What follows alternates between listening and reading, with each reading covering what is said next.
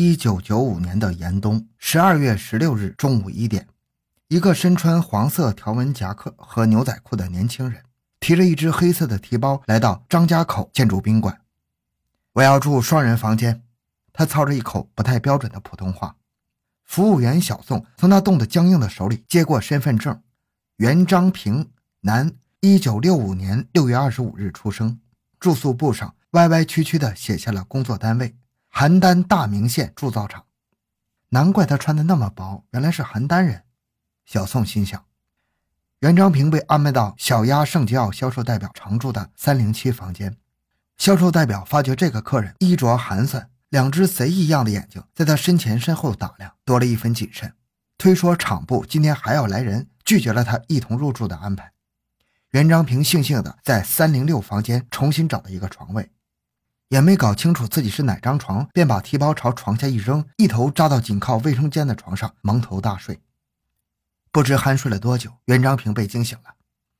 喂，这是我的床，到你那边睡去。他睁开惺忪的眼，看清了床前站着位披着貂皮大氅中年男子。南方人通常用的老板包鼓凸在腰间，镶着发字的老板戒指在胖乎乎的中指上闪着金光。袁章平的眼神差点定了格，心头猛是一阵狂跳。他费力地撅起了八字胡，笑了笑，腾开了地方。欢迎收听由小东播讲的《宾馆连环杀手李进东》。回到现场，寻找真相。小东讲故事系列专辑由喜马拉雅独家播出。这位老板是个老江湖，他叫魏有良，江西景德镇乐华瓷器厂经理，常年在张家口推销产品，算得上是建筑宾馆的常客。这回业务办妥，耐不住寂寞，他想找个旅伴侃侃大山。然而魏经理又略略有些不安，他心怀忐忑地找到服务员，把放在腰包里的一万块钱取出九千，放进柜台，直言不讳地说：“这家伙很不地道，满脸的无赖相。”服务台要给他调换个单间但是魏经理一时大意了。哎，算了，包里没剩几个钱，有啥子好偷的呀？魏经理哪里知道，就在他们交涉的间隙，袁章平已从一家商店里购买回了一把斧头，已经准备对他狠下毒手了。夜里十点多，袁章平盯着渐渐进入梦乡的魏有良下了床，从床下的提包中抽出利斧，随着一阵狞笑，魏有良的头颅遭到了猛击。鲜血从蒙盖的毯子边沿汩汩地流下来。这个灭绝人性的恶魔一不做二不休，又调转斧柄，砍瓜切菜般的向死者的头部一阵劈砍。他撩开毯子，见死者脑浆迸裂，脑袋耷拉在床沿下，便拧开灯光，在卫生间将凶器冲洗干净，丢在床下，毫不迟疑地捋下了死者的戒指，取出皮包中还剩下的八百元人民币。当然，他没有忘记衣架上那件昂贵的貂皮大氅，然后幽灵般的。闪出了宾馆大门，发现魏有良死亡是十七日的清晨八点多，就如同服务小姐的惊叫一样。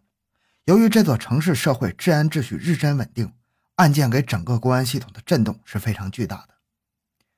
考虑到人们的心理影响，从市公安局局长到市区刑警都是悄没声响的从宾馆的后门进入现场的。现场除了经过清洗的一件凶器，没有发现任何可疑的物证。从服务员口中得知，犯罪嫌疑人略带邯郸口音。现场分析会认为，凶手性格残忍，很可能是个负案在逃的逃犯，而且狡诈多端，早有图谋。干警行动在十点钟前部署完毕，火车站、汽车站和通往市郊的各条要道布控，在宾馆继续深入调查，向全省发出紧急协查通报。裹着一身征尘的桥东刑警大队副大队长李景山，刚刚在凌晨押解完案犯回来。即在十点钟受命乘车奔赴大名县，县公安局长亲自迎候了侦缉小组，他们马不停蹄，迅速从十几家铸造厂中排查出袁章平的近况。袁章平现在已经改行为木匠，更名为武章平了，落户周庄，外出半月有余，至今尚未归家。是木匠就会用到利斧，而且作案时间同袁章平的行踪是完全吻合的。侦缉小组成员顾不上长途奔波的疲劳，连夜到周庄埋伏。夜色沉沉，寒风像故意给他们提神似的，送来了刺骨的凉意。空旷的原野始终寂寥无人，他们静候了一天一夜，坚持到第二天薄暮时分，领路的村支书紧张地喊了一声：“来了，他就是袁章平。”刑警们精神陡然一震，瞪大眼睛盯住渐渐走近的黑影。夹克上装清晰可辨，背后布袋中的斧头巨弓轮廓分明。李百林突然跃起，一个虎扑将袁章平按住。在村委会的一间办公室，武章平平静地回答了刑警的询问。他说：“早在两年前一次去邯郸的长途汽车上，身份证就被偷走了。现在他入赘女方已经更名为武章平了。这十五天来，他一直在后边路村给人们干木匠活。”武章平拍着胸脯坦然地说：“半个村子的人都可以为我作证。”回答似乎天衣无缝。侦缉小组在后边路村了解了详情，又特别把武章平的录音放在电话筒上，同远在山城的建筑宾馆接通了长途。不，这不是凶手的口音。服务员小宋在电话里回答。他们向指挥部进行了详实汇报。在这个时候，令人目瞪口呆的消息从远方传来：十二月十八日，持有袁章平身份证的凶手又一次在唐山开滦煤矿招待所以同样的手段。杀害了同事旅客胡小远，作案后逃之夭夭。一九九六年春节，山城人民度过了一个红红火火的春节，而公安干警的心头一刻也没有轻松啊。尽管全市组织了成百个联防队，对铁路、公路沿线严密查控，对所有大大小小的旅馆、饭店没日没夜的搜索，却没有发现任何可疑的踪迹。雪上加霜啊！三月十九日晚。又一名旅客在宣化汇都饭店被杀了，财物掠劫一空。持有杨春风身份证的同房客案发后不翼而飞了。分局刑警队立刻派员前往黑龙江市伊春市查证，杨春风结果被否。经分析认定，这起案件的作案手段同桥东建筑宾馆魏有良案均系一人所为，同在其他城市发生的案件一模一样。人心惶惶啊！外地旅客谈虎色变。各处宾馆、旅店的住宿人员纷纷撤离，市委领导关注的催询电话一遍遍响起。四月十二日，省公安厅在涿州召开了旅馆系列杀人抢劫并案侦查协调会。李立副厅长在会上严肃指出，这是河北省第一大案。会议之后，再次发生同类案件的地方，要追究当地公安机关的领导责任。主管刑侦的副局长赵建国带回了会议精神，也带回了一份系列案的明细。一九九五年十二月十六日，持袁章平身份证于张家口市桥东建筑宾馆三零六房将魏有良男三十七岁杀死。九五年十二月十八日，持袁章平的身份证于唐山市开滦矿务局招待所五零五房间将胡小远杀死。一九九六年一月十一日，持袁章平身份证于河南省安阳市新大地宾馆将周毅杀死。一九九六年一月二十五日。持杨春风的身份证，在邢台市天街宾馆将五零八房间的陈木星杀死。一月二十八日，持袁章平身份证，在石家庄市商贸招待所二零六房间将畅其志杀死。三月十九日，持杨春风身份证，在张家口宣化汇都饭店六幺二房间将白月剑杀死。四月一日，持杨春风身份证，在河南新乡九州宾馆五幺七房间将玉月定杀死。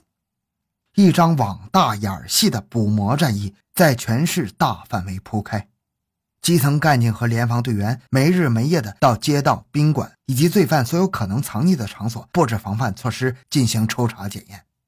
犯罪分子的画像迅速绘制并复印出来，展示给全区的宾馆、旅店的总服务台人员，并严格要求凡能够接触旅客的服务保安人员，对犯罪分子的相貌特征、语言特点、身量和衣着均能倒背如流。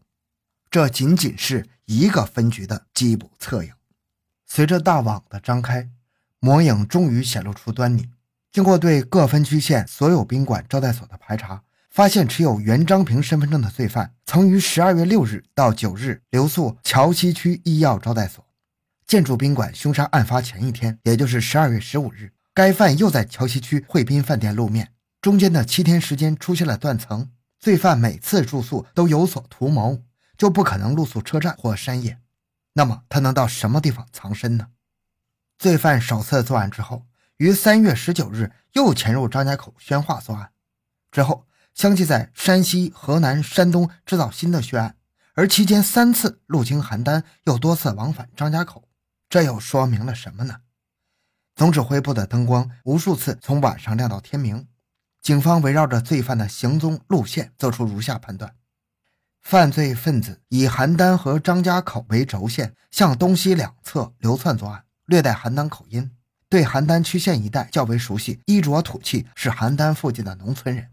犯罪分子胆大、心狠手辣，有较强的犯罪心理素质，一定有犯罪前科，极有可能在去年十二月十六日前就有命案在身。